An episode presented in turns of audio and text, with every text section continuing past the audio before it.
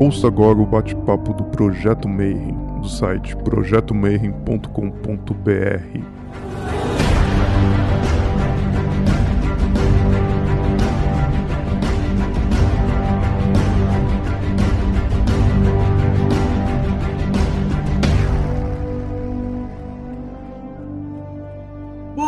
para você que é de bom dia, boa noite para você que é da boa noite e boa tarde para você que vai estar tá assistindo isso aí depois no YouTube. Você está no Bate-Papo Mayhem. E antes que o Rodrigo me bata, você tem que dar o like, seguir o canal e apertar o sininho e fazer todas as paradas loucas aí do YouTube para continuar acompanhando as outras entrevistas. E hoje é entrevista de número 50 que significa que tem 49 outras entrevistas ali atrás do mesmo estilo dessa daqui para você poder aprender sobre temas do esoterismo, ocultismo e hermetismo direto. E hoje a gente vai falar sobre uma das coisas mais bacanas dentro do hermetismo, que é a ordem martinista e o martinismo, né? E para isso eu chamei um cara muito especial, que é meu irmão de várias ordens diferentes. E hoje a gente vai falar só de martinismo. Então, Aloysio, seja muito bem-vindo, bro. Como é que você tá? Beleza. Olá para todo mundo. É um prazer estar aqui.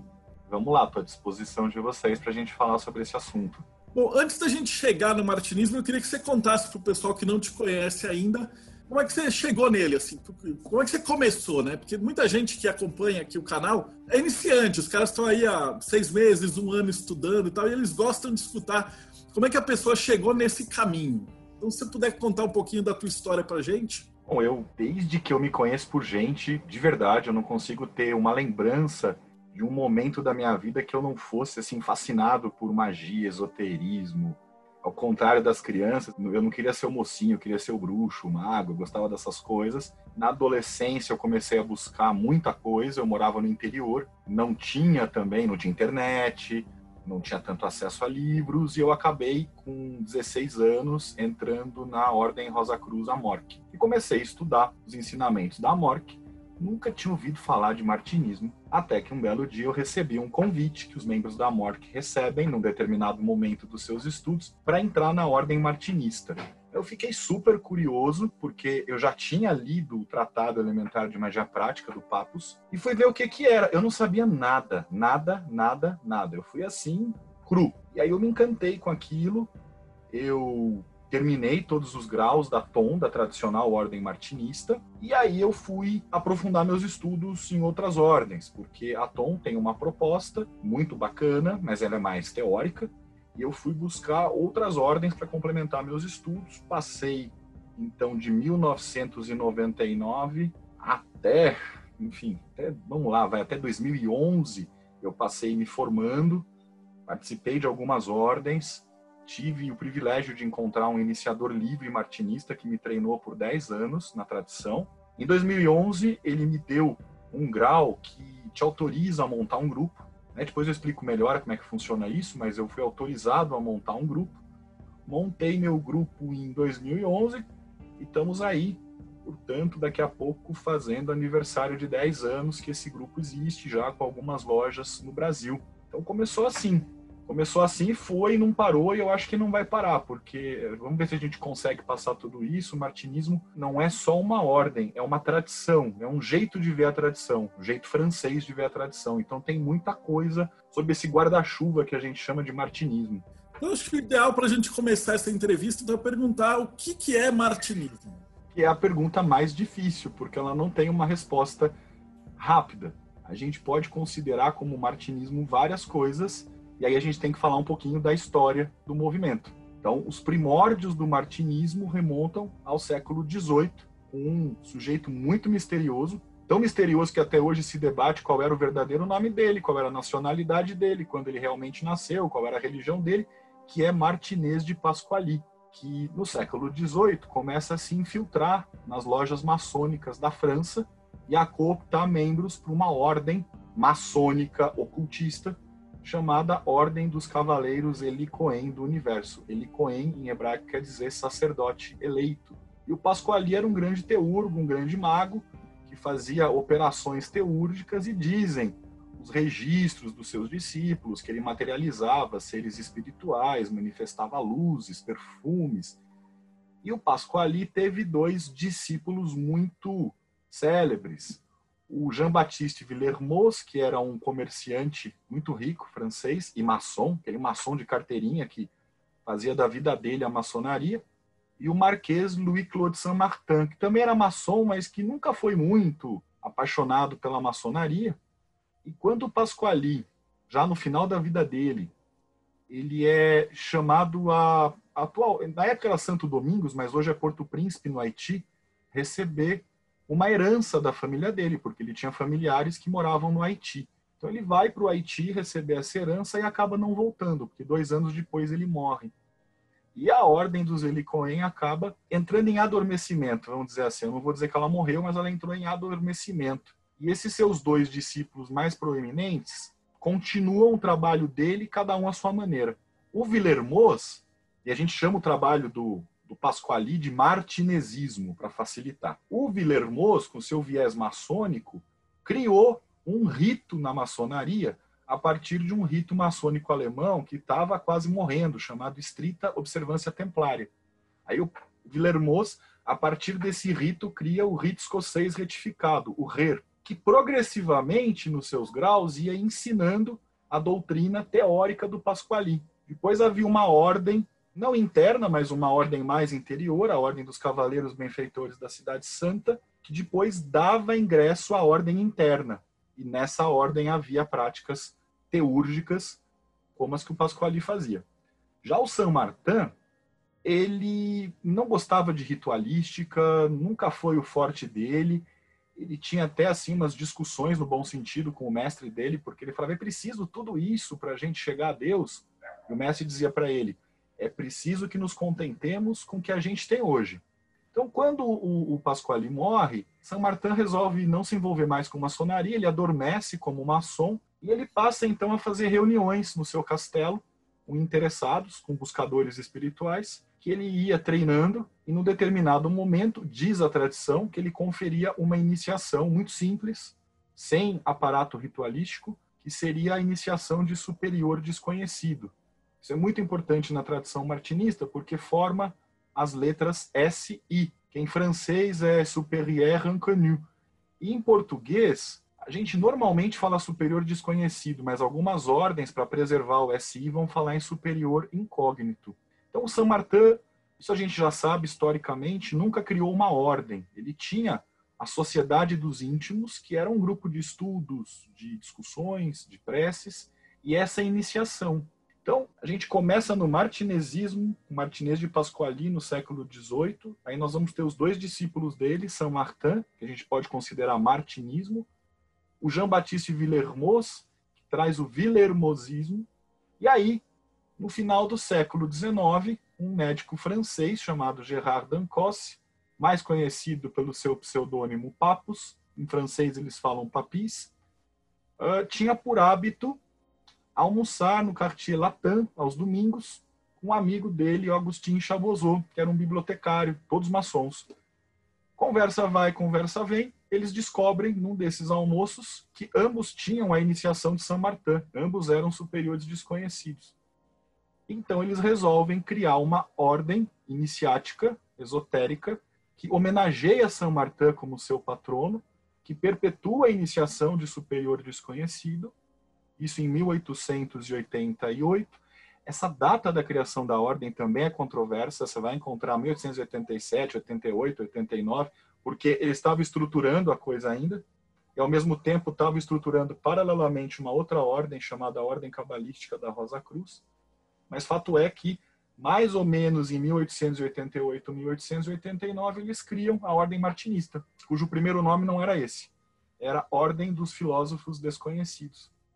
E consta, isso não, não tem prova, mas consta que algumas pessoas começaram a caçoar deles e falar: ah, esses caras aí são os seguidores de São Martin, são os martinistas. E o Papus foi muito esperto ao invés de ele ficar bravo, ele falou: Ah, é? Estão me chamando de martinista? Então tá bom, ordem martinista. Ele mudou o nome da ordem. Né? E ele teve uma sacada genial que levou a que essa ordem eh, se perpetuasse até hoje e continuasse a crescer. Ela cresce. Ela cresce em progressão geométrica. Porque ele descentralizou a ordem.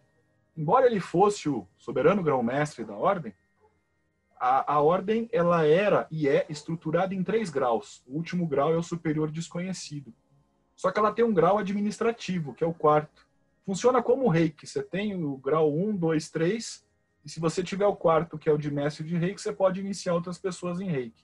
Quem tem o quarto grau martinista, que é um iniciador livre, como a gente fala, tem o direito de fundar sua própria loja, seu próprio grupo, sua própria ordem, legitimamente. Ninguém pode contestar. O cara sendo um livre iniciador, ele pode. E com essa descentralização, o Papos conseguiu fazer com que a ordem dele cresça sempre, a despeito da morte dele, ao contrário de outras ordens que ficaram engessadas na figura de um grão-mestre, de um líder, e que acabaram morrendo, entrando em decadência porque elas não se auto-perpetuam como a ordem martinista. Não sei se deu para dar um apanhado geral nessa história toda, mas então a gente tem dois momentos do martinismo: o martinismo antigo, com Pasquali, Villermoz e São Martin, e o martinismo moderno, com Papos e a ordem martinista na França. E a gente poderia dizer que o que nós vivemos hoje tem um monte de ordem martinista no mundo. Estou falando das legítimas, né? As legítimas são muitas. A gente pode falar que é o martinismo contemporâneo, que a gente está vivendo agora na atualidade. Maravilha. E qual que era o objetivo dessa ordem martinista? era preservar a tradição esotérica ocidental. Mais ou menos a mesma ideia que teve o Samuel Matters com a Golden Dawn. O Papus ele era secretário da, de Helena Blavatsky na França. Ele era o representante de Blavatsky na França. E ele acabou brigando com ela, porque o enfoque dela era exclusivamente oriental, e assim como outros ocultistas, ele tinha medo de que o sucesso da sociedade teosófica na Europa, com o orientalismo teosófico, fizesse a tradição esotérica ocidental morrer. Então, o primeiro impulso dele ao criar a ordem martinista foi a preservação da tradição esotérica ocidental e de todas as ciências ocultas que ela compõe. Então, isso é até importante a gente ter em mente, a ordem martinista nunca estudou exclusivamente os ensinamentos de São Martin. Ela tem São Martin como seu patrono, ela perpetua os ensinamentos de São Martin, Pasquale e Villermoz, mas ela vai muito além. Ela trata de temas que não eram do gosto de São Martin, como tarô, cabala, alquimia, astrologia, e por aí vai. São Martin era um teósofo cristão, teósofo no sentido antigo, um místico cristão, como Jacob Böhm, como Girter, por aí vai. Então é, é uma ordem que nunca se limitou apenas ao São Martin. Tanto assim que hoje tem um movimento bacana de pessoas que querem estudar apenas São Martin. Elas querem se focar tão somente nos ensinamentos do filósofo desconhecido, que era o pseudônimo dele. E elas criaram um outro movimento chamado San Martinismo. Então, quando a gente ouve falar de San Martinismo, são aquelas pessoas que perpetuam só São Martin. E quando a gente fala hoje em martinista, nada mais é do que todo um viés francês da tradição esotérica ocidental. É o jeito que o francês vê a tradição esotérica ocidental. Você pega as obras dos ocultistas ingleses, eles são muito mais práticos, secos, tentam seguir um método científico na apresentação dos seus trabalhos é pegar um francês, Eliphas Levi, Stanislas de Guaitá, os caras são poéticos, recorrem à mitologia, a metáforas, é um outro jeito de ver a tradição. Mas no fundo é tudo muito parecido. E eles tinham mais ou menos a mesma estrutura. Por exemplo, é, da, enquanto a Golden Dawn tinha um currículo né, que você tinha, era obrigado a fazer os graus tal, como é que isso funcionava no martinismo? O que, que eles estudavam em paralelo com a Golden Dawn? Tinha um currículo bastante exigente, em que se tinha que aprender até hebraico e sânscrito para poder terminar os graus da ordem, e se estudava, igual na Golden Dawn, cabala, tarô,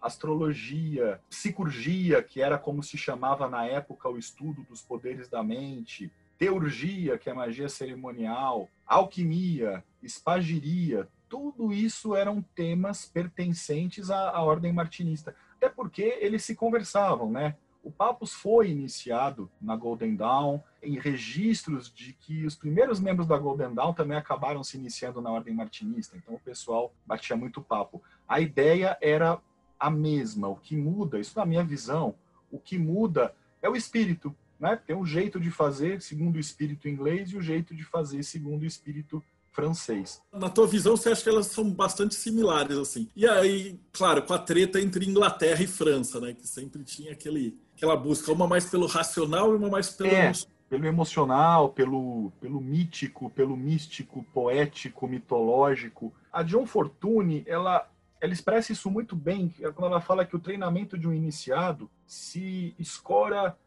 em dois pilares, ocultismo e misticismo a formação completa de um iniciado tem que ter esses dois pilares, a mística e o ocultismo, o aspecto mais mágico, científico e o aspecto místico que leva a uma experiência direta de iluminação.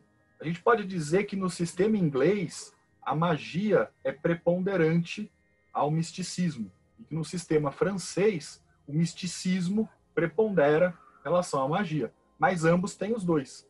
Então a formação inicial martinista ela é mais mística. Mas, à medida que a pessoa avança nos graus da ordem e é convidada para outros trabalhos, então a dimensão mágica aparece com mais força.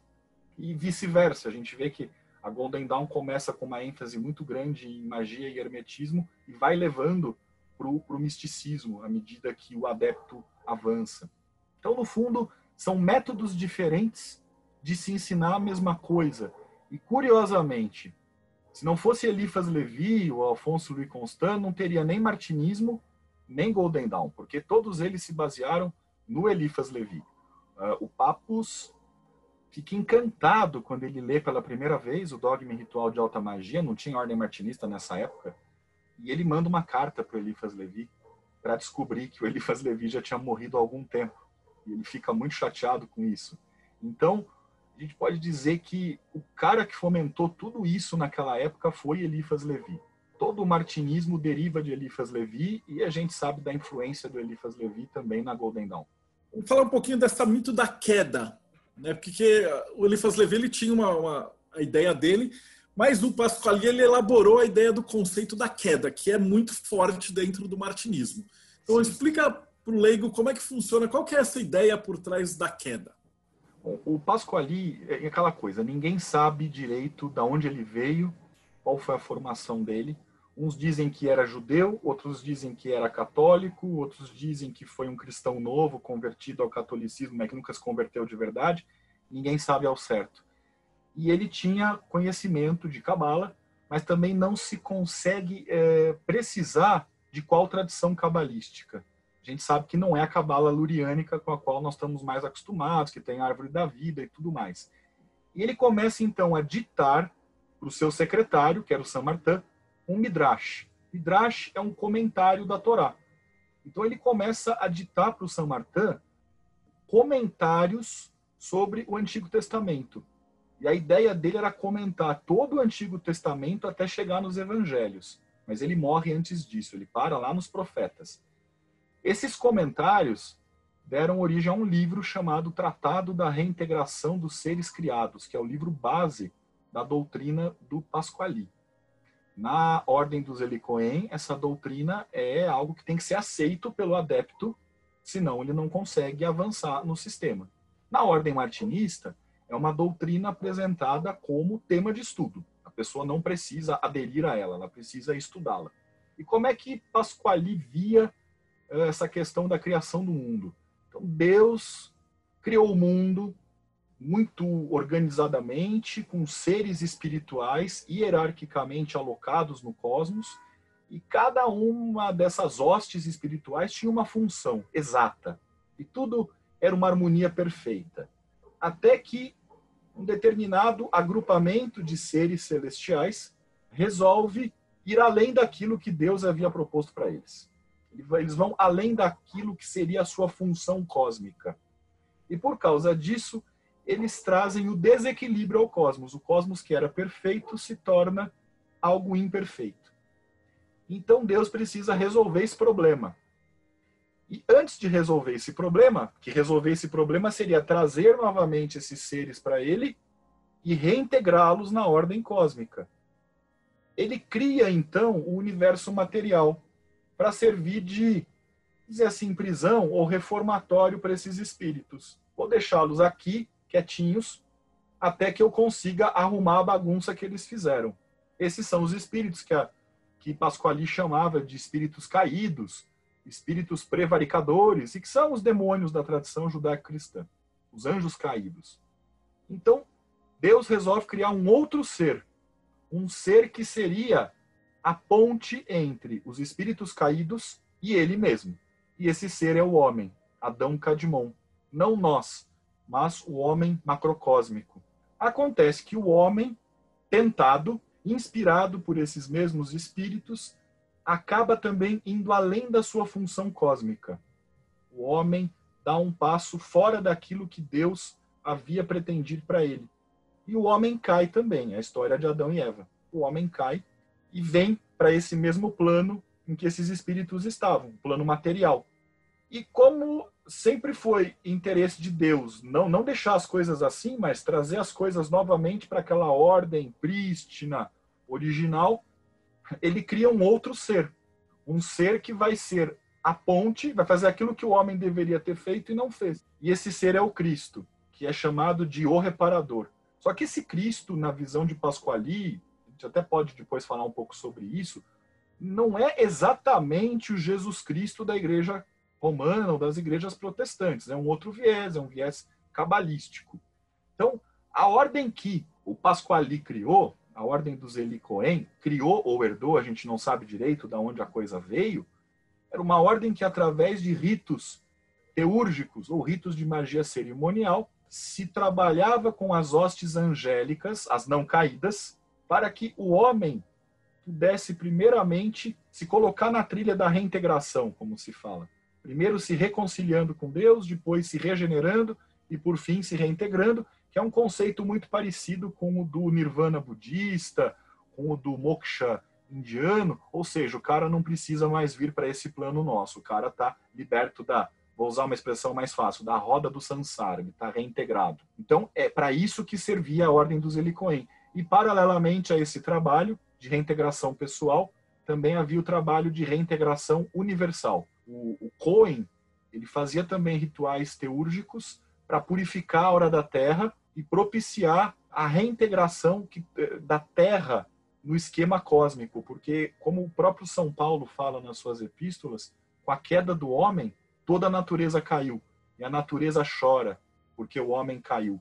Então havia esse trabalho Cohen também de restauração da ordem na terra e aí tem controvérsias, alguns vão dizer que os próprios espíritos caídos também se reintegrariam, que é uma é a hipótese a qual eu adiro, que eu acho que essa é a interpretação dos ensinamentos do Pasquali, lembrando que ele não acabou de escrever o livro. E outros, uma visão um pouco mais ortodoxa do cristianismo, vão achar que esses espíritos nunca vão se reintegrar, ou daí vão, vão ter uma visão muito de demônio e inferno. Basicamente, essa é a, é a doutrina do Pasquali, que o São Martin vai interiorizar. O São Martin ele vai abolir a ritualística mais complexa. Há controvérsias do quanto de ritual São Martin preservou. Alguns dizem que nada, outros dizem que ele preservou alguns rituais não tão complexos quanto os rituais Cohen, mas uh, São Martin trabalha com essa doutrina, mas de uma maneira mais interior, através da prece e da meditação. Ao passo que o Villermoz trabalha com isso dentro da maçonaria, porque ele via a maçonaria como um veículo apto e próprio para esse processo de reintegração. Aí ele cria o rito escocês retificado, cujo objetivo é esse também. E todo mundo, quem está observando de fora, a gente ainda está aí no, em Malkuth, na parte basicona, né? Em algum momento você tem que entrar nessa escada para voltar para essa reintegração, né? E aí entra o conceito de iniciação. Você pode explicar um pouquinho o que é iniciação pelo ponto de vista do martinismo? Porque a galera está acostumada com iniciação pelo ponto de vista da Golden Dawn. E tem uma, uma diferença aí, né? Tem. Eu vou, eu vou falar da iniciação do ponto de vista da ordem martinista, porque a gente ia ter que falar para o Pasquali, pro, por exemplo, para o Pasquali, a iniciação é, uma, é um caminho que te leva a se, a se tornar um sacerdote como um sacerdote bíblico. Os Elicoen são os herdeiros do sacerdócio de Arão da Bíblia. Né? Já o São Martin vai dizer que a iniciação vai levar à estruturação da igreja interior dentro do iniciado. Vamos pular para a ordem martinista, que é mais simples. A iniciação seria o primeiro passo nesse caminho da reintegração e também propiciaria a vinculação a uma egrégora. Esse conceito de egrégora é muito importante no martinismo, porque a nossa egrégora é formada tanto pelos membros encarnados, que fazem parte da ordem, quanto pelos mestres desencarnados, aqueles martinistas que alcançaram um grau de proficiência dentro da ordem e que morreram, e que são chamados entre nós de mestres do passado, e que são invocados em todas as nossas reuniões. Então, a iniciação é colocar um pé nesse caminho da reintegração, é se vincular a uma egrégora forte velada pelos mestres do passado e receber, como em qualquer outra escola iniciática, os segredos e os arcanos da, da tradição esotérica ocidental. E a diferença que a gente vê, e aí não é só o martinismo, em outras ordens, a nossa ideia de iniciação é uma iniciação real, é uma iniciação astral. Ela realmente ela é um ritual que produz efeitos no plano astral e que coloca marcas no iniciado. Ele nunca mais deixa de ser um iniciado. É diferente de outras organizações que vão ter uma iniciação meramente simbólica, um drama ritualístico, um drama de mistérios. A iniciação martinista, como de outras ordens mais tradicionalistas, ela realmente acontece no plano astral. Senão ela não tem validade nenhuma, senão ela é um mero teatro. Por isso que é tão importante para o martinismo um negócio que a gente chama de linhagem. O pessoal fala, ah, mas vocês martinistas ficam preocupados com linhagem. Linhagem é como se fosse uma árvore genealógica. Eu fui iniciado por um fulano, que foi iniciado por um beltrano, que chega até Papos, que chega até Liclô de São Martin. Porque eu só posso ter certeza de que a minha iniciação produziu efeitos reais no plano astral se eu tiver vinculado à fonte. Se alguém tiver pego um ritual e o reproduzir da maneira mais bonita e perfeita possível, vai ser um belo drama ritualístico, mas eu não vou ter sido verdadeiramente iniciado segundo a nossa visão da coisa. É, você tem muito da pegada. Eu estava entrevistando o pessoal de, de religiões afro e eles façam, batem muito nessa tecla aí da ancestralidade, do ancestral, daquele que está lá. Inclusive, é, mais de um entrevistado falou que, olha, quando eu morrer, de acordo com a minha doutrina, eu vou me integrar nesses anciões, e aí eu vou estar do outro lado é, estudando isso. Então, olha que coisa doida, cara do candomblé, da umbanda, do voodoo e agora do martinismo, eles têm a mesma concepção.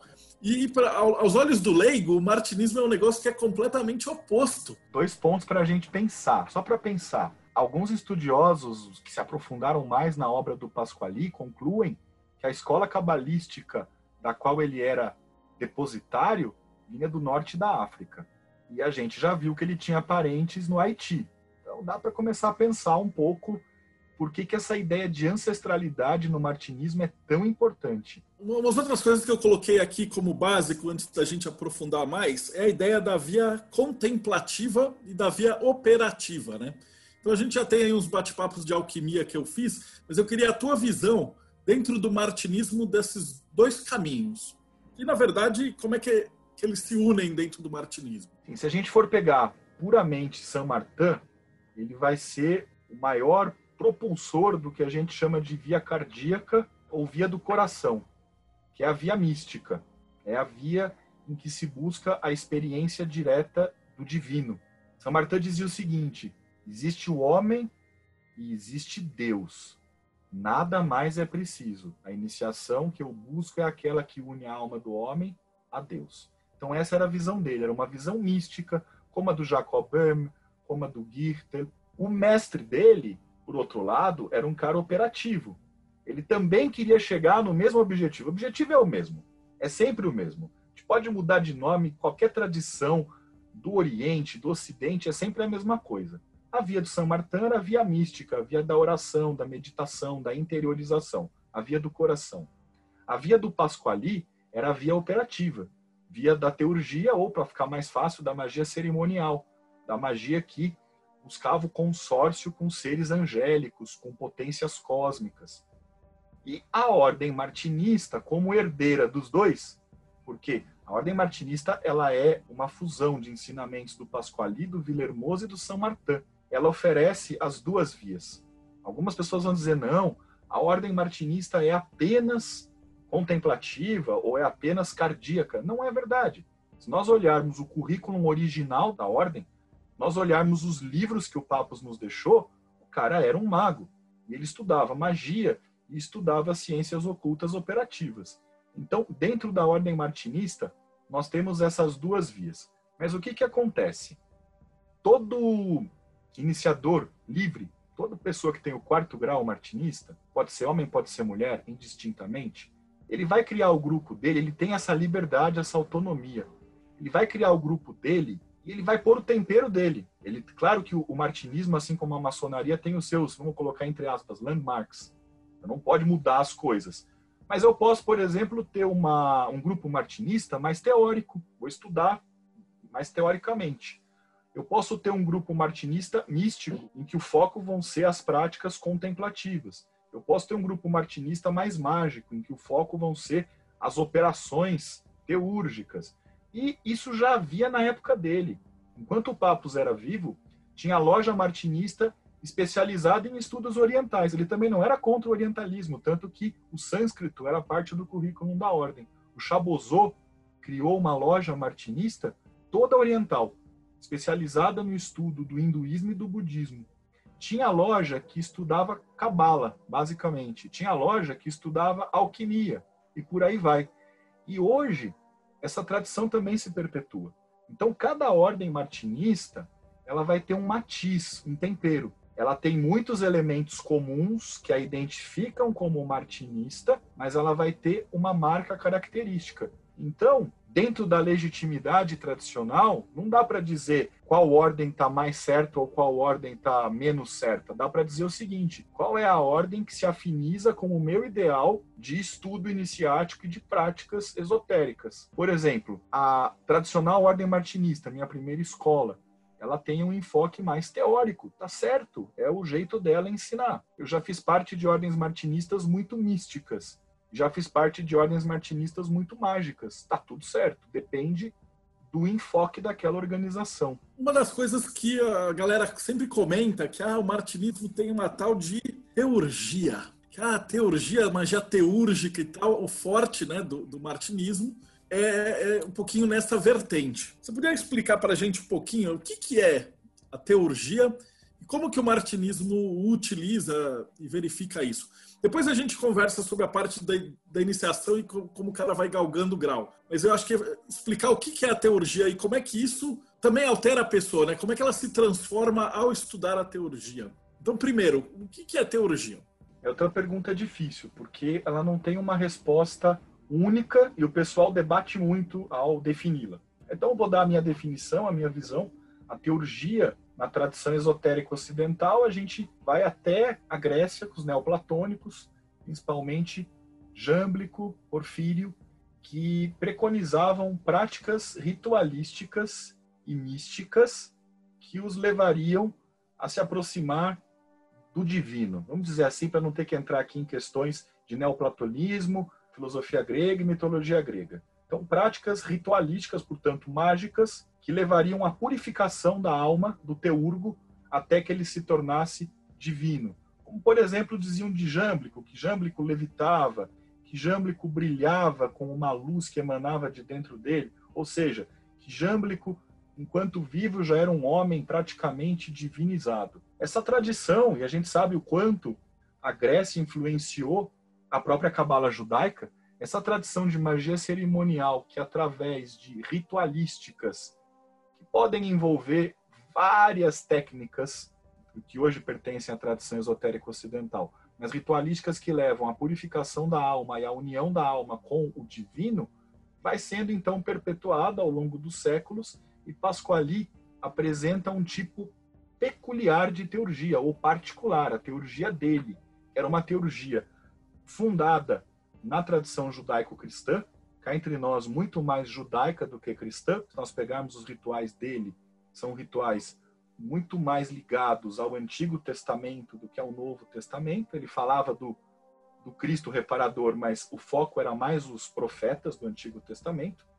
E através de operações angélicas, a alma humana seria purificada, reconciliada com o plano divino, regenerada e no final reintegrada. Então, para a gente simplificar bastante, teurgia é magia cerimonial que trabalha com seres divinos, celestiais, angélicos, em contraposição à Goécia, que é a magia cerimonial que vai trabalhar com seres telúricos, que a Igreja Católica acabou alcunhando de demônios, mas que são seres telúricos. Então, nas operações teúrgicas dessa natureza, não se trabalham os seres telúricos, mas apenas os seres celestiais, divinos, angélicos. Basicamente é isso.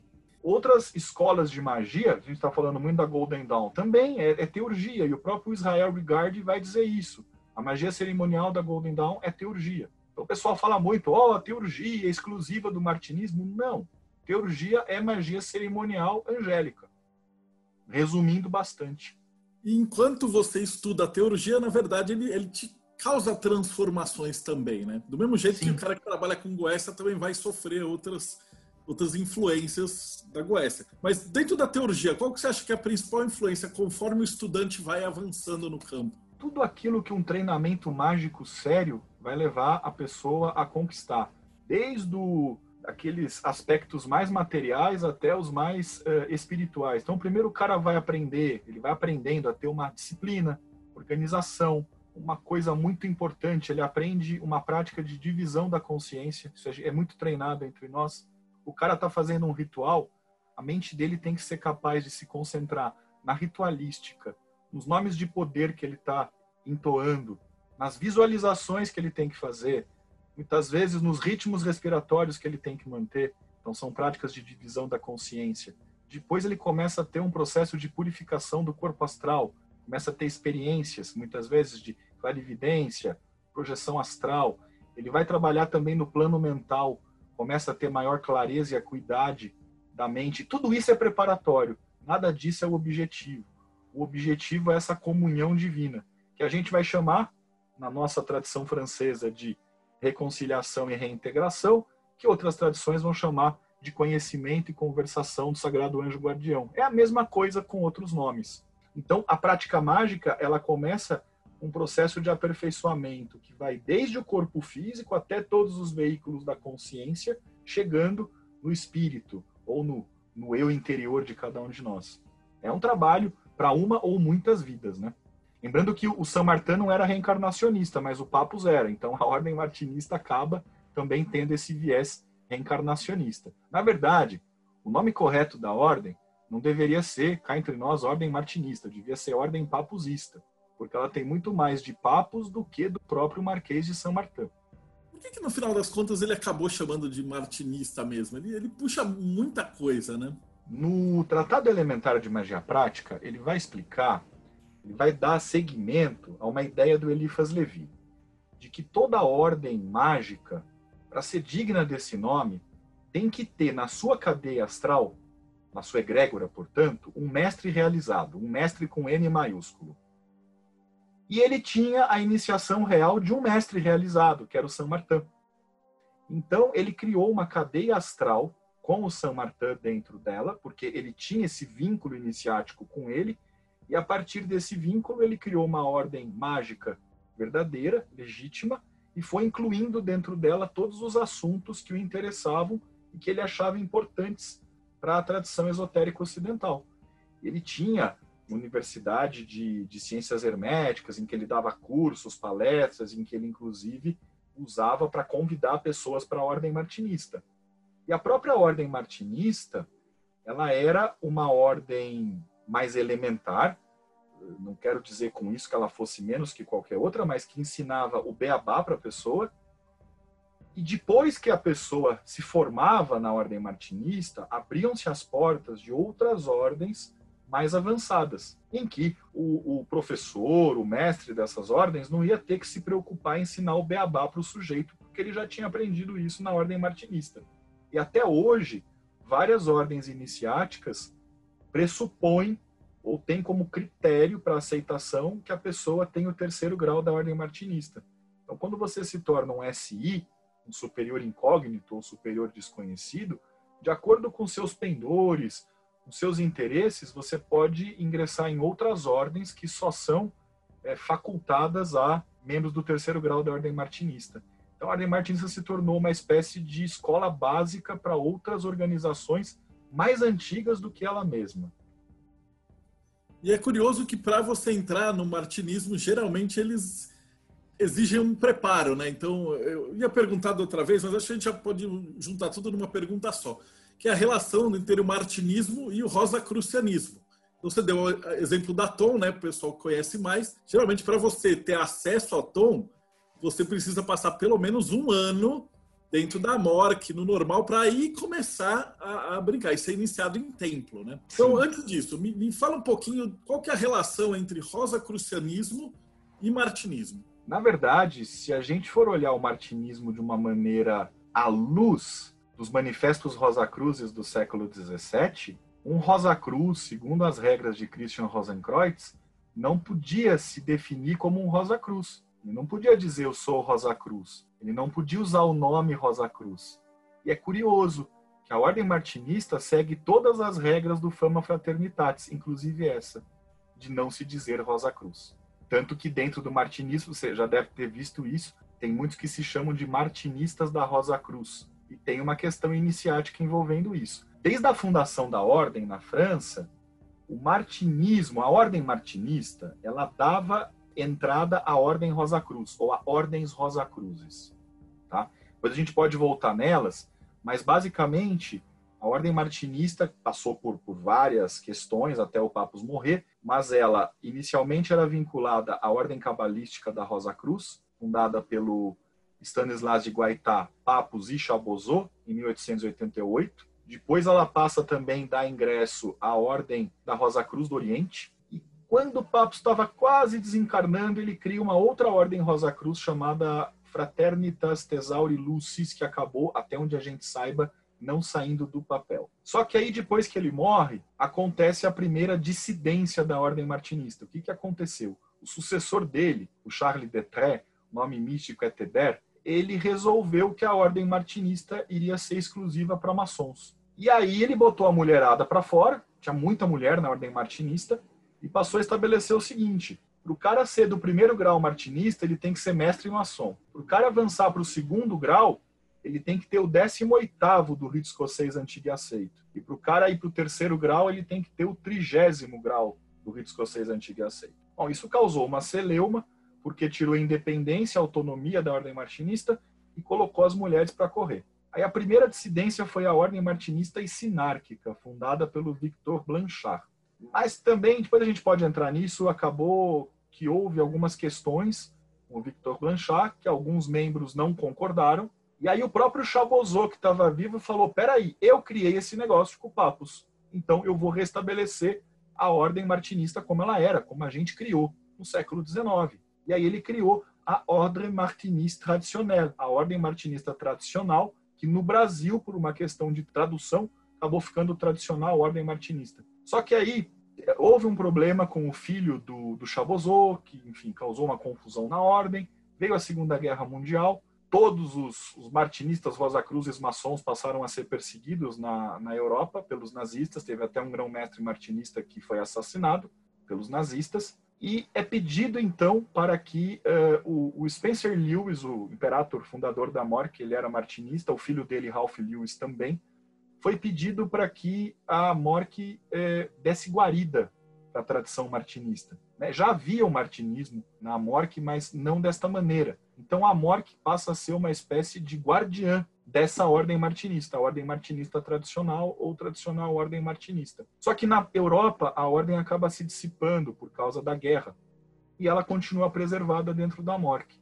Então, no caso da Tom, você tem que primeiro ser Rosa Cruz para depois ser martinista.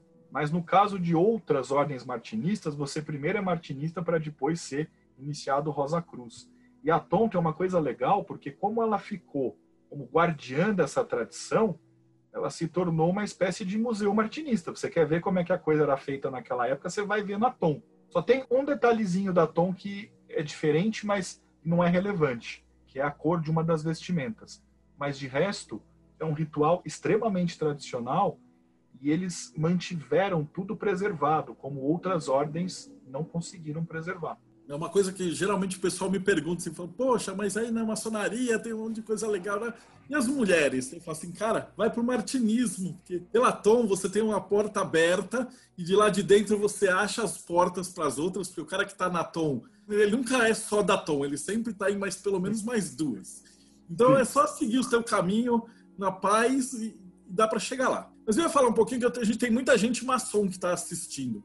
E aqui a gente tem o Her, que também teve uma influência muito grande do martinismo. Eu queria que você falasse um pouquinho do Villermoz, do Her, como é que isso funcionou. Villermoz era um maçom apaixonado pela maçonaria. Ele era daqueles caras que a gente conhece nas lojas que dá a sua vida para a maçonaria. Dizem que o Villermoz ia todo dia para alguma loja maçônica participar de uma reunião. E ele achava que a maçonaria era um veículo mais adequado para os ensinamentos do mestre dele, o Pasquali, do que a própria ordem dos Helicoen porque a maçonaria ela já tinha uma organização pronta, hierarquizada, poder, dinheiro, tudo. Então, ele cria o rito escocês retificado e ele é muito bonito. Ele cria graus que vão contando devagarzinho essa doutrina da reintegração dos seres. E aí, depois que o cara tivesse passado por todos esses graus, depois de cavaleiro benfeitor da cidade santa, tinha a ordem interna, onde o sujeito iria daí começar a estudar as operações teúrgicas do Pasquali. Inclusive, tem uma questão curiosa que envolve até o espiritismo no Rer original, porque digamos que os discípulos do Pasquali não conseguiam produzir os mesmos fenômenos que o mestre produzia. Então, quando o Pasquali estava presente nos rituais, tinha materialização de espírito, tinha luz pipocando, perfume, vento, você se sentia tocado por seres invisíveis, e quando o Pasquali vai embora, ninguém consegue mais esses fenômenos tão fantásticos. Porque o Pasquali, cá entre nós, era um médium de efeitos físicos. É, essa é a explicação mais coerente. E o, o então, pratica, pratica, pratica, pratica e não consegue ter os mesmos resultados físicos, né? Não os espirituais, mas os físicos. Então o Villermoz começa a fazer uso de sonâmbulas. Eram moças que entravam em transe e quando em transe, elas escreviam, psicografavam.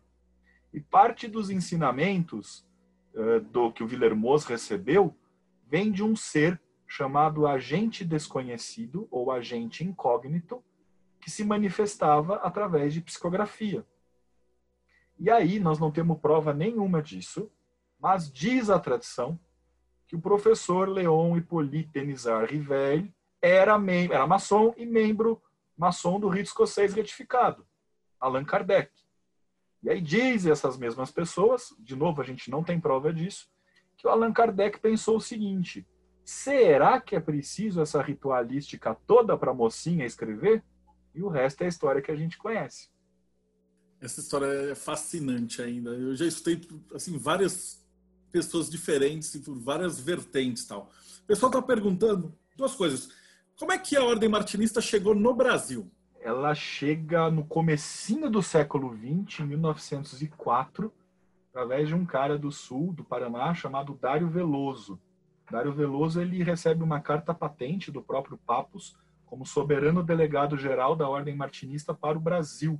Só que o trabalho martinista do, do Dário Veloso acaba não frutificando como martinismo e sim como uma organização que existe até hoje em Curitiba, chamada Instituto Neopitagórico. E eu já vou, eu já vou entrar em por que, que talvez não tenha dado certo.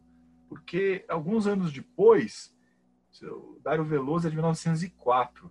Alguns anos depois, 1907, há registros de uma loja martinista em São Paulo chamada Amor e Verdade, que era dirigida por um cara chamado Horácio Carvalho.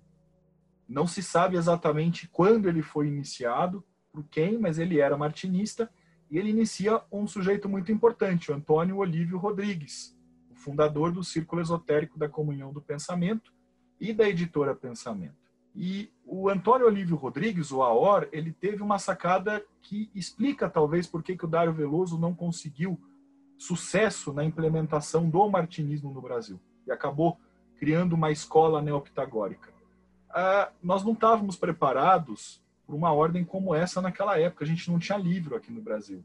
Era tudo, tinha que ler em francês, em inglês.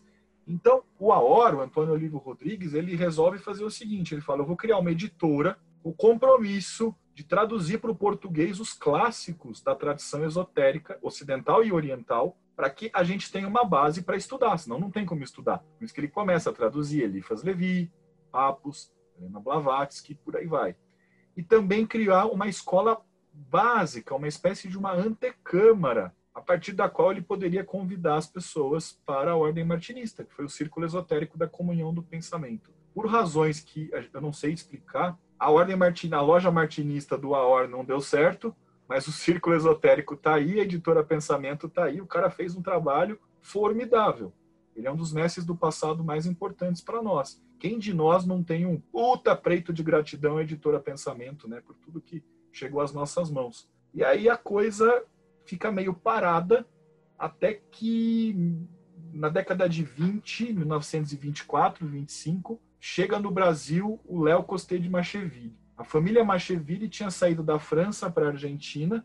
O pai do Léo era o conde, o visconde Raimond Costé de Macheville, o Sedaior. Eles ficam na Argentina.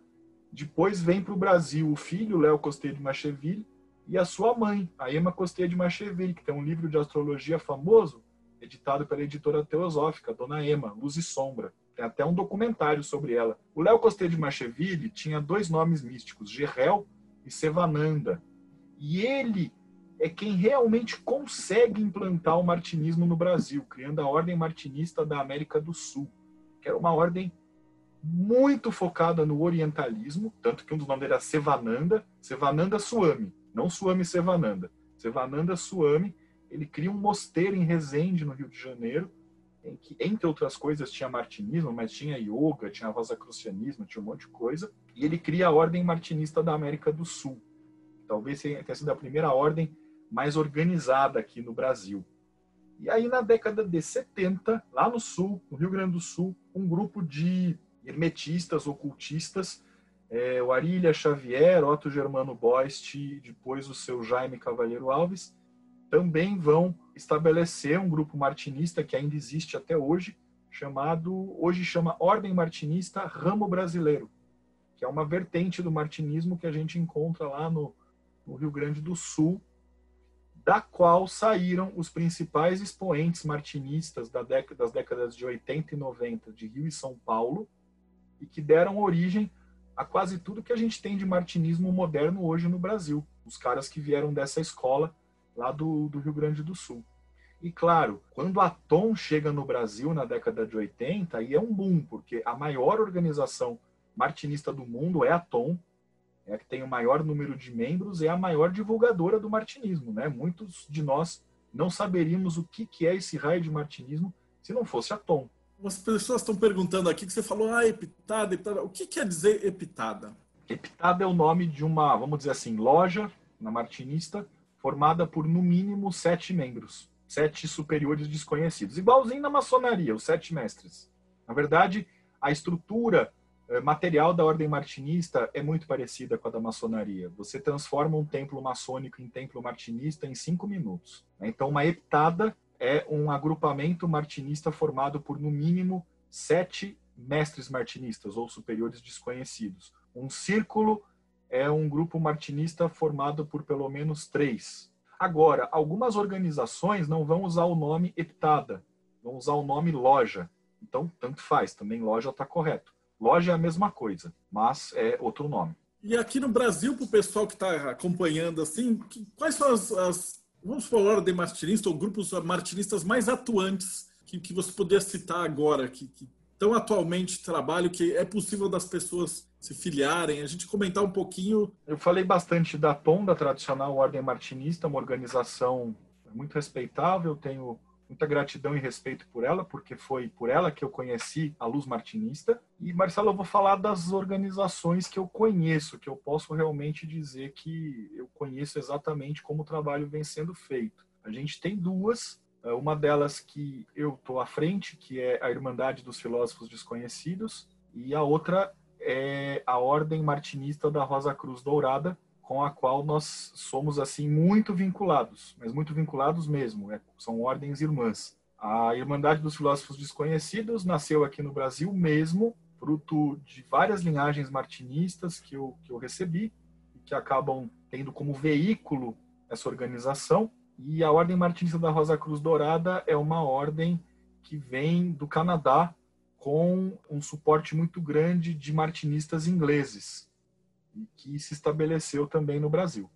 Essas duas organizações eu conheço o trabalho, eu, eu recomendo, eu acho que são sérias, e a Tom também, é uma, é uma ordem que eu recomendo, eu acho a Tom extremamente séria, extremamente legítima. Para o pessoal que também é maçom, né, que segue pelo HER, você tem também a, a Siria, Societas Rosicrucis aí na Anglia, via, pela Glass principalmente, uhum. e tem também a SCA, também já está aí há muito tempo. Sim, sim trabalho maravilhoso, né? A SCA, realmente, eu esqueci de falar nela. A SCA é uma ordem externa, uma ordem aberta, que dá entrada para uma ordem martinista bastante fechada. A SRIA, ela já não tem uma pegada tão martinista, né? Ela é mais inglesa mesmo. Até onde me consta, o RER regular do Brasil, o RER que tem no, no, Grande Oriente do Brasil e nas grandes lojas, é, é extremamente legítimo, mas ele não tem a ordem interna. Ele não tem aquela ordem mais operativa que o Villermoz colocou dentro do RER. E tem, tem a SCA. Eu não sei atualmente se o martinismo da SCA é independente ou se ele está vinculado a alguma outra ordem, eu desconheço. No passado ele esteve, hoje eu não sei mais como é que está. E através da, de, dessas nossas organi dessas organizações que eu citei, a Irmandade dos Filósofos Desconhecidos e a Ordem Martinista da Rosa Cruz Dourada, nós temos tratados de amizade e acabamos, de certo modo, portanto, representando no Brasil a, a AMO, a Ancient Martinist Order, e a Hermetic Order of the Martinists, que é a ordem martinista da GLUI. Lá na GLUI tem, para maçons, existe também uma ordem martinista que é a Hermetic. É, dentro do HER aqui a gente vai, teoricamente, vai até o sexto grau, mas você faz o quarto grau, Cavaleiro de Santo André, depois, para pegar o quinto, você precisa. Eu, eu não peguei esse último grau porque na época eu não era instalado. Não tem CBCS? É, não tenho o CBCS porque eu não era instalado. E aí agora eu estou fazendo tudo de novo. Agora com a pandemia travou tudo, né? Então esse é um processo pro ano que vem. Tem um pessoal perguntando para você falar um pouquinho do currículo, assim, do que, que você pode estudar na, na, Irmandade dos Filósofos Desconhecidos. Tem grau? Como é que você falar um pouquinho do de como é que é o estudo aí dentro? Né? o currículo é sempre muito, muito parecido. Então, eu vou falar mais geral do currículo martinista, das ordens que tem um viés um pouco mais operativo. O martinismo é dividido em três graus, dois graus preparatórios e um grau que confere a iniciação martinista propriamente dita. Né? A iniciação martinista propriamente dita é a iniciação do terceiro grau, a iniciação superior desconhecido. Antes do terceiro grau, você tem o primeiro grau, que é chamado de associado, e o segundo grau, que é chamado de iniciado. Cada um desses graus vai trabalhar com a doutrina do Pascoalito Saint Martin e, paralelamente, e também depende um pouquinho da ordem ou até do mestre de loja, vai trabalhar com temas da tradição esotérica ocidental. O que é que é, sempre se encontra dentro do martinismo? Astrologia, cabala, hebraico, tarô, mas é o tarô da, da tradição francesa. Aí começa aquelas discussões das atribuições, letras hebraicas, quem que está certo, o inglês, o francês, enfim. Tarô, alquimia, angelologia e tem a parte prática. Lembra que eu falei que tinha psicurgia no currículo martinista original? Então essas questões também que envolvem treinamento mental, poderes psíquicos, são praticados, são exercitados e tem também as práticas teúrgicas, que começam mais simples a partir do primeiro grau, vão ficando um pouquinho mais incrementadas no segundo. No terceiro grau, elas já vêm com mais força e depois abre caminho se a pessoa gostar disso. É sempre assim: se a pessoa gostar, ela pode depois prosseguir os estudos teúrgicos em uma outra organização que tem lá dentro, ou outras, porque o cara gosta de alquimia, vai ter uma escola de alquimia, o cara prefere cabala, vai ter uma escola mais de cabala é como o nosso sistema de ensino. Você está na escola, você tem que aprender tudo. Goste ou não goste, faz parte do currículo. Quando você termina, você pode escolher a faculdade que você quer fazer. E aí, normalmente, as ordens martinistas estão vinculadas a ordens internas que daí são temáticas. Por exemplo, dá um exemplo para não ficar muito vago. O cara que tem um viés mais acadêmico, que gosta de estudar, que gosta de cabala, ele vai acabar indo para a ordem cabalística da Rosa Cruz. É uma ordem muito exigente, porque para passar de grau você tem que produzir trabalhos acadêmicos. Você não, não basta você fazer a iniciação. A maioria dos livros que a gente tem da escola francesa, Papus, Mark Raven, Guaitá, Lenin, são teses da ordem cabalística da Rosa Cruz. Aquele livro famoso, A Ciência Cabalística, do Lenin, é uma tese da ordem cabalística da Rosa Cruz que ele escreveu para poder ganhar o grau, o terceiro grau, o grau de doutor em cabala. Então, e aí por aí vai. Você tem várias vias que quando termina o currículo básico martinista você pode entrar. Tem via maçônica. A maior parte das ordens martinistas tem o rer subterrâneo, um rer que é trabalhado dentro do contexto martinista, e também o rito de Memphis Misraim. É muito comum se trabalhar com Memphis Misraim, mas sempre com um viés mais ocultista. É a, é a maçonaria operativa mesmo. Não operativa no sentido da, da operatividade dos pedreiros, mas operativa no sentido mágico da coisa. E para o pessoal que está em casa, assim, a Irmandade dos Filósofos Desconhecidos tem, os encontros são presenciais, né? Onde que, que vocês têm no... A gente tem loja em São Paulo, no Rio, estamos montando uma loja na Bahia e temos uma loja em Natal. E também, em breve, a gente vai ter uma loja em Porto Alegre. Então, tem duas lojas que estão estruturando, a pandemia atrapalhou tudo, e três lojas montadas: Rio, São Paulo e Natal. Então, o pessoal que for dessas cidades pode. E o pessoal que for de outras cidades, o que, que você recomenda para eles estudarem a... martinismo? a gente abre a possibilidade até para pessoas de outras cidades participarem do nosso trabalho, né? Porque a iniciação obrigatoriamente tem que ser presencial, física. Isso é, ia falar landmark, mas isso é um tabu no martinismo. Não existe iniciação martinista que não seja física. Tem que estar tá lá.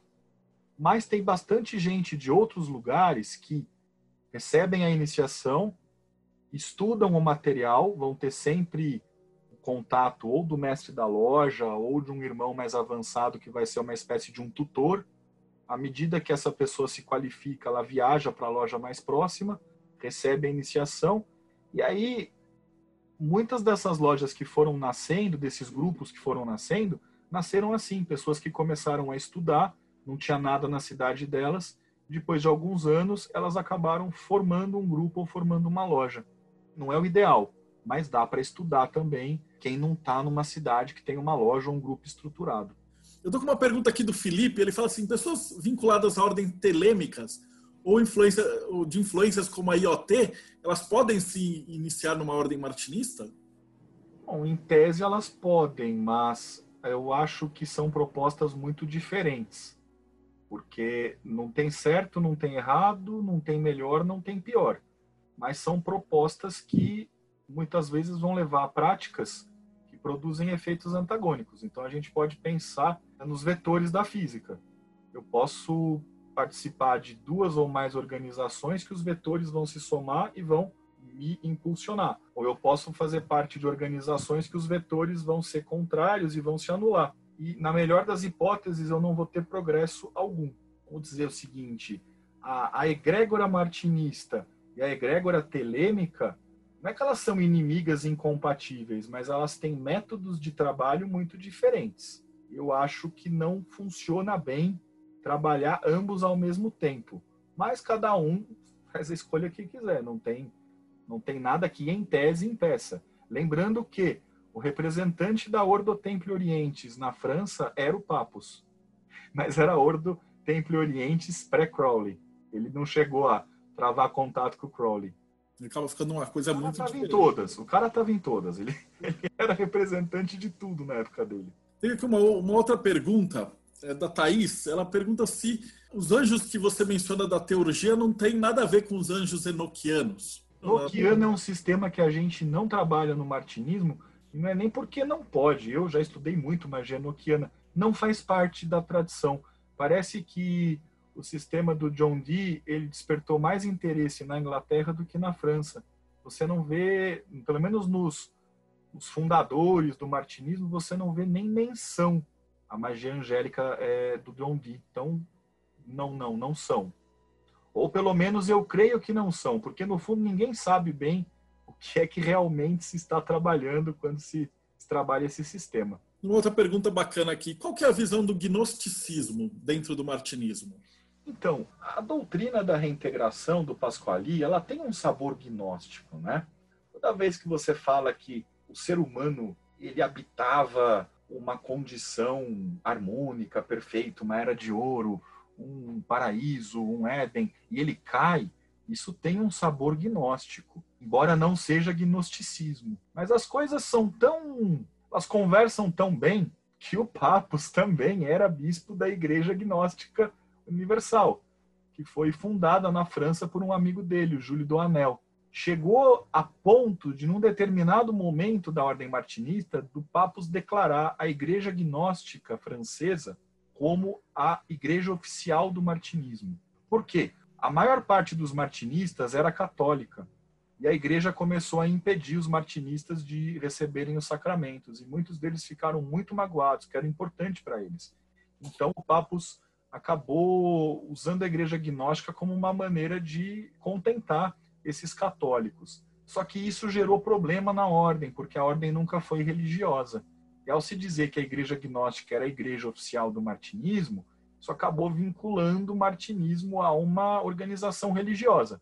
Então, depois de um tempo, esse vínculo estreito se desfez, mas a, a igreja gnóstica francesa, ela sempre teve um vínculo fraternal muito forte com o martinismo. É muito comum que você, numa ordem martinista, descubra que existe uma igreja gnóstica funcionando paralelamente. Tem uma outra pergunta do Norton aqui. Ele falou, ele usa o tarô do Papos até hoje. Ele queria que você pudesse falar um pouquinho mais que, que tarô que vocês usam no, dentro do martinismo e se você pode falar um pouquinho mais do tarô do Papos, tem a ver com a palestra hoje. Tarô, a, a verdade é que o tarô martinista por excelência é o tarô do Oswald Wirth. Que ele, ele desenhou o tarô com base nas descrições que o Eliphas Levi faz das, das lâminas do Dogma Ritual de Alta Magia. Inclusive, fica aqui uma, uma dica para os curiosos. Dá uma olhada lá no Arcano 9 do tarô do Oswald Wirth, o Eremita. Tá lá, as vestimentas ritualísticas martinistas estão na carta. Tá? Então, esse é o tarô que a gente pode dizer assim, o tarô mais martinista. Mas nós usamos nos nossos estudos o tarô de Marsella, porque é um tarô clássico e não tem importância também usar qualquer outro, tá? O tarô do Papus, ele está muito vinculado àquela ideia das origens egípcias do tarô, que a gente sabe que é uma coisa mítica, não tem fundamento histórico, do Kur de Gebelan, do Eteia, do próprio Eliphas Levi, que fala que eram as lâminas do livro de Tote. Então, a gente pode dizer que o Papus foi um dos primeiros idealizadores de um tarô egípcio. E aí, Muita gente se lamenta, ah, mas o tarô do Papos está esgotado, porque teve várias versões do tarô do Papos, né? Outra dica, gente, o tarô adivinhatório da editora Pensamento é o tarô do Papos. É aquele. Ele é feiozinho, mas o tarô original dele era feiozinho. O que tem bonitão que veio depois são reconstruções do tarô do Papos, tá? Mas enfim, tarô é tarô, é sempre tarô. A, a única diferença é quando se vai associar o tarô à cabala, porque na tradição francesa, seguindo Eliphas Levi, a primeira carta é o mago, e a ela vai ser atribuído o Aleph. Ao passo que na tradição inglesa, a primeira carta é o louco e o Aleph vai ser atribuído a ele. E aí você vai ter toda uma diferença de atribuições de letras hebraicas às cartas do tarô. Aí vamos me perguntar, ah, qual você acha que está certa? Não tem certo, não tem errado. É um sistema de correspondências, é uma gramática oculta. Se você trabalhar direitinho com os dois sistemas, eles vão dar resultado que dá problema é misturar os dois. Você não pode fazer uma prática em que você mistura os dois conceitos. É, os alfabetos têm que ser preservados dentro de um sistema coerente, doutrinário e prático. Tem uma pergunta do Felipe. Franz Bardon tem, teve alguma influência martinista? Existe alguma influência martinista no esoterismo alemão? Que eu saiba, não. Tem uma influência muito grande. Vamos pensar em Europa. Na França, na Itália, teve alguma influência na Inglaterra e uma influência enorme na Rússia, porque a própria corte do czar, a, a própria czarina era martinista e tinha uma loja martinista dentro do palácio. O Papos foi para lá, visitou a czarina, brigou com o Rasputin. toda uma história. Parece história de filme, mas é verdade. Ele, o Papus alertou a czarina de que o Rasputin seria a, a, a desgraça da família dela. E realmente ele acabou acertando. E quando houve a Revolução Bolchevique, alguns martinistas que havia na Rússia, principalmente em São Petersburgo, foram para a China, para Garbin. Então a gente também tem martinismo na China. E a principal obra do martinismo russo a gente tem o privilégio de ter aqui no Brasil, que é o livro do Mebes, Os Arcanos Maiores do Tarot, que são anotações de aulas que eles só tinham em russo e chinês. Aí, por uma dessas coincidências do destino, um antigo aluno do MEBS trouxe as anotações para o Brasil e uma senhora traduziu do russo para o português. Isso é uma obra-prima do esoterismo que a gente tem aqui no Brasil e muita gente não dá valor. Aquilo é martinismo da primeira letra do livro até a última. E é um dos livros base, pelo menos da nossa organização, é um dos livros base, é o livro do MEBS. E o Mebis é fantástico porque ele começa de baixo para cima, né? Todos é. os autores de tarô, classicamente, você pergunta, ele vai lá, começa do As e aí ele desce até a Terra. E pela visão do martinismo, por isso que você explicou para a gente da reintegração, agora dá para fazer uma ideia de por que, que ele vai começar no 10 de moedas e aí ele sobe, né?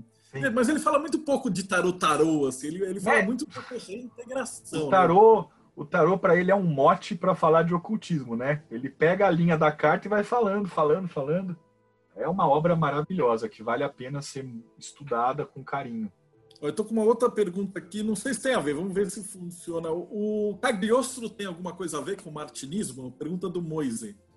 Sim e não. Não porque a tradição do Cagliostro não está relacionada a nada que diga respeito à ordem martinista, ao próprio São Martin mas aí vamos, vamos aqui falar de algumas conjecturas. Há quem diga, e aí novamente a gente está falando de temas tradicionais que não vai ter prova historiográfica, há quem diga que a fonte da iniciação do Martinez de Pasquali é a mesma fonte da iniciação do Cagliostro. Ou seja, a ordem que iniciou Pasquali seria a mesma ordem que iniciou o Cagliostro. E aí também há controvérsia sobre que ordem seria essa. Alguns vão dizer que são os irmãos asiáticos. É, outros vão dizer que são os irmãos que deram origem ao que hoje a gente chama de Rosa Cruz do Oriente. É uma outra ligação do Calhostro com o martinismo, mas que é póstuma. A gente sabe que o rito antigo e primitivo de Mênfis e Misraim, o rito egípcio, ele remonta a Calhostro, ou pelo menos o rito de Misraim remonta a Calhostro. E muitas ordens martinistas trabalham o rito de Mênfis e Misraim paralelamente, não dentro do martinismo, mas paralelamente. Então a gente tem aqui o Cagliostro, portanto, ele é considerado um dos nossos mestres do passado, embora ele não tenha sido martinista e não tenha nada de martinismo na doutrina dele. Uma outra pergunta do Igor aqui. O cristianismo esotérico, como é que ele é tratado dentro do martinismo. Existe diferença do tratamento do martinesismo para o martinismo em relação ao cristianismo esotérico? Uma pergunta muito ampla no final da Sim, diferenças de tempero. A tradição esotérica ocidental ela é toda baseada na tradição judaico-cristã. Não tem jeito, a gente até pode extirpar. Mas como o martinismo é super tradicionalista, ele vai estudar esse depósito judaico-cristão. Vai estudar desde a cabala hebraica até a cabala hermética Pico della Mirandola e Reuchlin. A outra pergunta era como, como é que isso é tratado dentro do martinismo? É, como é que isso é tratado dentro da ordem? Bom, os estudos de, de cristianismo esotérico permeiam toda a ordem, né? porque a gente estuda a cabala é, cristã do Pico della Mirandola e do Reuchlin. Então, é total. Agora, a visão do Pasquali é a mesma do São Martin e do Villermoz? Sim e não eles têm um veio comum, mas eles têm uh, maneiras diferentes de expressar a mesma coisa. Por exemplo, o, o Masquali tinha uma ênfase muito judaica, muito judaica. Você lê as coisas dele, é praticamente judaísmo. Porque a gente fala que o livro dele é um midrash, um comentário da Torá. O Saint Martin, ele acaba se orientando por uma visão um pouco mais protestante, pela influência que o Jacob Böhm teve sobre ele. São Martin dizia que tinha tido dois mestres, o Pasquali e o Jacob Böhm. que era o mestre póstumo dele. Ele foi aprender alemão aos 42 anos de idade para poder ler o Bem no original. E o Villermoz era muito católico. Então, quando a gente vai ler os escritos do Villermoz, ele já vai ter um viés mais católico. Mas a doutrina de base é sempre a mesma. Isso, inclusive, é o espírito do martinismo. Cada um vai expressar esses ensinamentos, essa filosofia, de acordo com a sua ótica. Não existe uma ótica mais ou menos correta. Maravilhoso. A gente está chegando assim já, quase no finalzinho. Queria te deixar uma pergunta assim para o pessoal que está começando agora.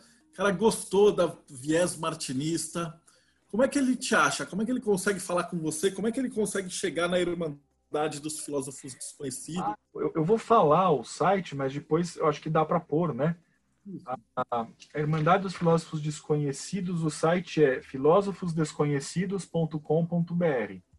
E depois a gente passa também o da, da Rosa Cruz Dourada, que é nossa ordem irmã, já é um site um pouquinho mais complicado, porque ele tem três línguas, que é grc-martinist.org barra arroba barra home portuguese.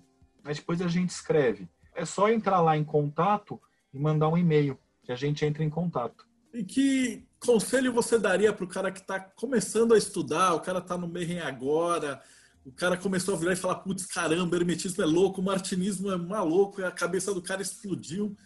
Eu faria o seguinte, primeiro a gente precisa ver se gosta da coisa, né? E a gente tem dois sites muito legais aqui no Brasil, que é o site da SCA, que tem vários livros, opúsculos, artigos, se você gostar daquele, daquele tipo de leitura, você vai gostar do martinismo. Tem um outro site que é o Hermanubis Martinista. Eu não lembro agora o link, mas é só pôr no Google Hermanubis com H Martinista. Tem muitos textos legais. Achou legal a pegada? Vai ler o Papos. Vê o que, que você acha da leitura dos livros do Papos. E aí, se quiser ser um pouco mais nerd, teste de fogo, vai ler o Dogma Ritual de Alta Magia do Elifas Levi.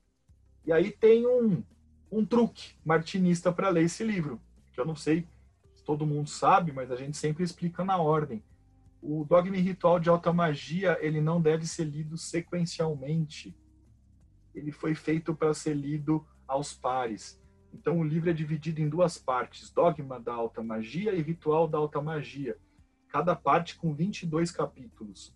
Então você não deve ler sequencialmente. Você deve ler o primeiro capítulo do dogma e o primeiro capítulo do ritual, o segundo do dogma e o segundo do ritual, porque o Levi fez de propósito para deixar o livro complicado, velado aos olhos dos profanos. Então ele deu uma misturada nos capítulos. E assim, ah. uma coisa, né? Vou ser muito franco. Iniciação não tem test drive. Então, às vezes você tem que ir meio na cara e na coragem. E se não é o teu caminho, não tem problema nenhum. Isso a gente não tem aquela visão que algumas falam, oh meu Deus, entrou na ordem, não pode sair mais. Claro que pode, entrou na ordem, não se afinizou, saia, vá procurar uma escola que se afinize com você. Isso eu já fiz várias vezes, eu já entrei em várias escolas que são respeitáveis, que são legítimas, mas que não se afinizaram com a minha proposta, eu saí e estou feliz aqui, não me aconteceu nada. Então também tem que ter aquela coisa, né, dos quatro comandos herméticos, tem que ousar um pouquinho. E com isso a gente chega no final.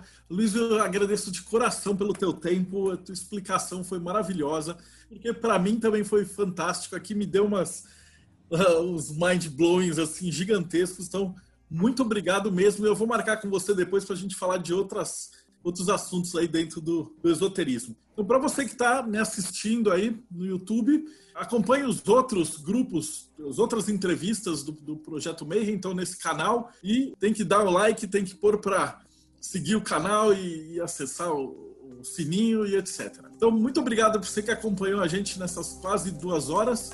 E até o próximo Bate-Papo Mayhem.